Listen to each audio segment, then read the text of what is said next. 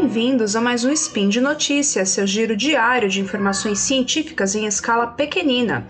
Hoje é 8 Elian no calendário Decatrian e 24 do 7 de 2022 no calendário Gregoriano.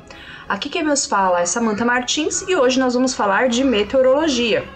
Nós vamos falar de um furacão que percorreu cerca de um quarto da circunferência da Terra. Isso é incrível e eu vou dar detalhes.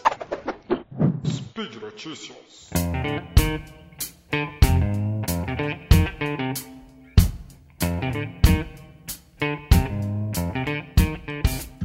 Primeiro eu vou contar um pouquinho como é que é a questão do monitoramento de furacões no Atlântico Norte.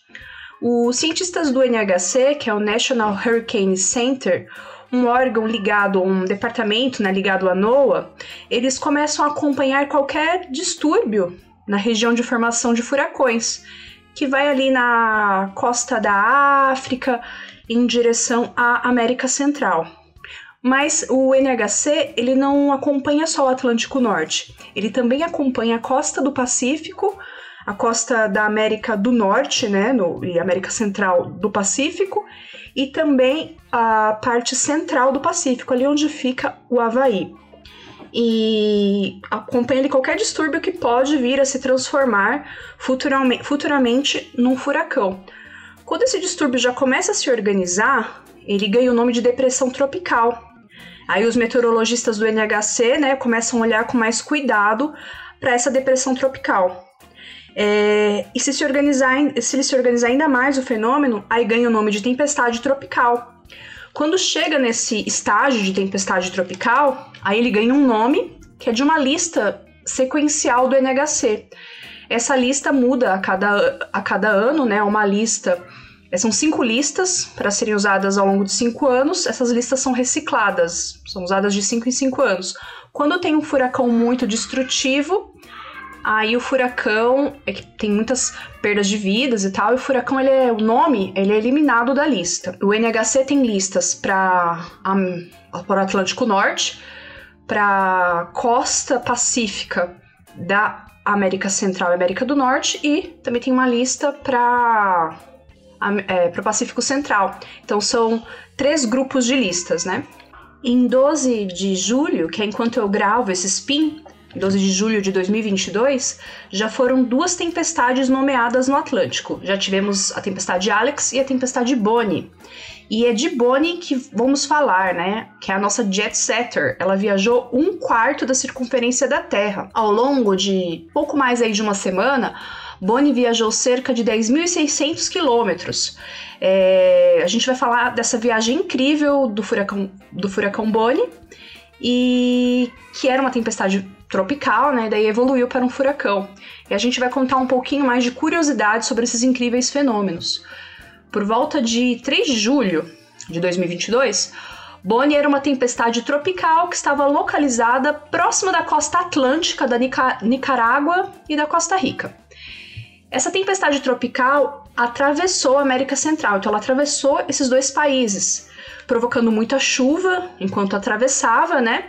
E ela não enfraqueceu, ela conseguiu sair do outro lado, lá na costa pacífica da Costa Rica e da Nicarágua, e ela se fortaleceu.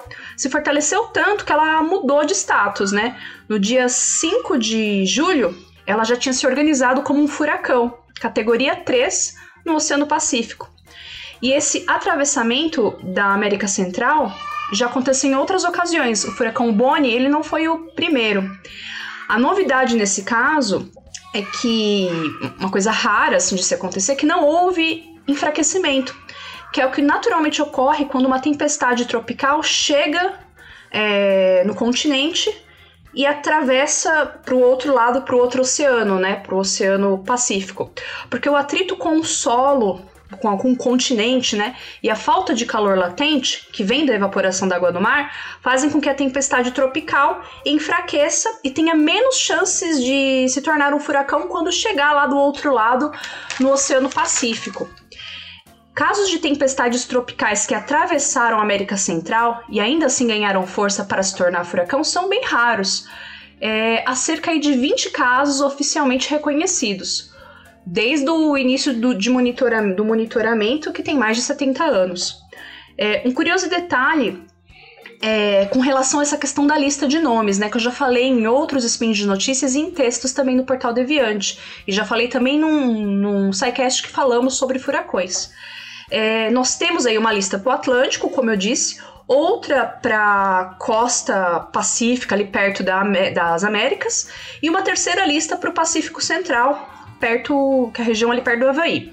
Bonnie, quando cruzou a América Central, quando saiu do, do, Atlântico Norte e do Golfo do México, ali do Atlântico, e foi para o Oceano Pacífico, ele não mudou de nome, continuou se chamando Bonnie, porque tem a ver com o local onde ele nasceu, onde ele se formou.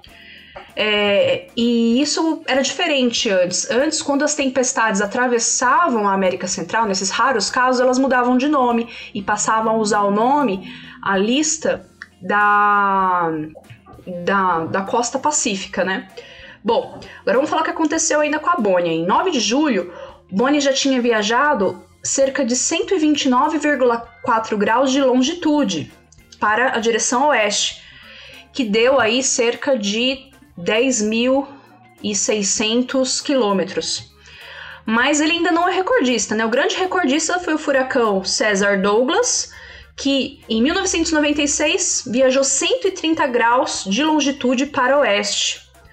É, o nome César Douglas tem esse nome duplo, né? Porque naquele tempo, quando um furacão se formava no Atlântico e se deslocava para o Pacífico, né, atravessava a América Central, ele mudava de nome também, porque ele passava a usar o nome da sequência lá do Pacífico. Essa mudança né, já não é, não é feita mais, tanto que Bonnie continuou chamando Bonnie. É, os furacões eles sempre viajam de leste para oeste, acompanhando os ventos alísios. É, e como eles acompanham áreas favoráveis, né, que são áreas com pouco cisalhamento de vento e com águas quentes, é, evidentemente, eles podem aí se deslocar um pouquinho para noroeste ou para sudoeste, mas sempre na direção oeste. É, em termos de distância em quilômetros, como eu disse, Boni percorreu cerca de 10.600 quilômetros, o que é um quarto da circunferência da Terra. Mas só que nem, nem Boni e nem o César Douglas, que eu falei lá de 1996, são os recordistas pois é, foram furacões que nasceram na costa pacífica mesmo, eles não nasceram na, no Atlântico Norte, eles já nasceram no Pacífico. Alguns desses furacões que já nasceram para o Pacífico ali na costa da América, do Norte, América Central, e foram para o Pacífico Central na direção do Havaí, esses sim são os recordistas aí. Temos, por exemplo, o furacão Faith, de 1966, que foi um grande destaque aí nesse ponto. Ele se formou na costa pacífica das Américas e se deslocou para noroeste, percorrendo um total de aproximadamente 12.700 quilômetros. Então ele foi ali na direção noroeste, chegou a cerca de 800, 700, 800 quilômetros de distância do Círculo Polar Ártico e ele é um grande recordista em termos de distância percorrida. Mas voltando aí a falar de tempestades que especificamente cruzam a América Central, temos também o exemplo do furacão Fifi Orlene, que foi um furacão de 1974, que se formou no sul de Porto Rico e atravessou a América Central, atingindo aí a costa pacífica do México. É, o Fifi Orlene ele não percorreu uma distância enorme, como foi o caso do furacão Bonnie de 2022, né, esse que a gente está falando agora, ou César Douglas de 1966, 1996, perdão. Tanto Bonnie quanto César Douglas tiveram esse recorde de distância percorrida. Por outro lado, o destaque aqui do Fifi Orlene foi o grau de destruição, né? Foram mais de 8 mil pessoas que morreram em decorrência da destruição causada pelo Fifi Orlene. E aqui um destaque interessante. Fifi Orlene é de 1974, tem esse nome duplo também porque atravessou a América Central e no passado muito mais pessoas morriam em decorrência dos fenômenos naturais. Apesar da gente estar mais sujeito a fenômenos naturais extremos por conta das mudanças climáticas, hoje a previsão do tempo consegue evitar muitas mortes e muitos danos, né? porque o alcance da comunicação da previsão do tempo é muito grande e a tecnologia de previsão do tempo também melhorou. É, uma tempestade ela pode aí, cruzar a América Central, fazer esse grande efeito em ocasiões muito raras. E a região da América Central, onde é mais estreitinha, quando a gente olha no mapa, é onde tem mais chances disso acontecer, porque vai passar por uma porção menor de terra. E essa porção de terra, de continente, né, onde vai ter o atrito que vai poder fazer o furacão se desorganizar ou a tempestade tropical se desorganizar. Na Nicarágua tem esse estreitamento e ainda há a questão de ter o Lago Nicarágua, que pode fornecer um pouco de energia de evaporação, né, de calor latente durante esse atravessamento e mantém ali a estrutura da tempestade tropical ou do furacão organizada. É, além da distância percorrida por, pela, pelo Boni, a Boni também se destaca, se destaca é, pela região onde o furacão se formou, né? A Boni se formou na latitude 8,6 graus norte, a cerca de 400 quilômetros de distância da Guiana Francesa. Isso é bem mais ao sul de onde as tempestades tropicais costumam se formar. Só que o recorde não é da Boni. Teve uma tempestade tropical em 2017 chamada Brett, que se formou a apenas 7,5 graus norte de latitude. E é, o, é a tempestade tropical que se formou mais ao sul.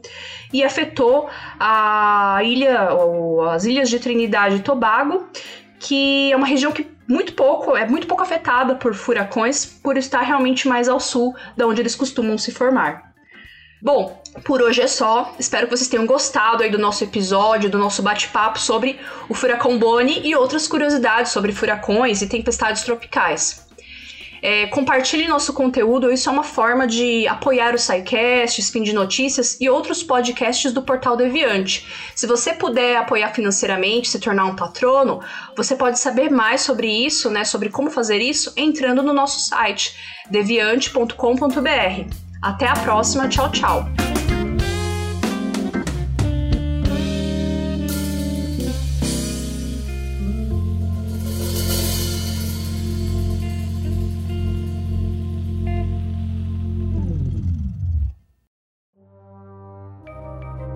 Este programa foi produzido por Mentes Deviantes.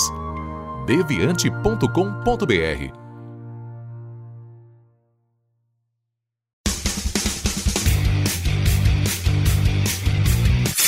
Cortes, edição de podcast.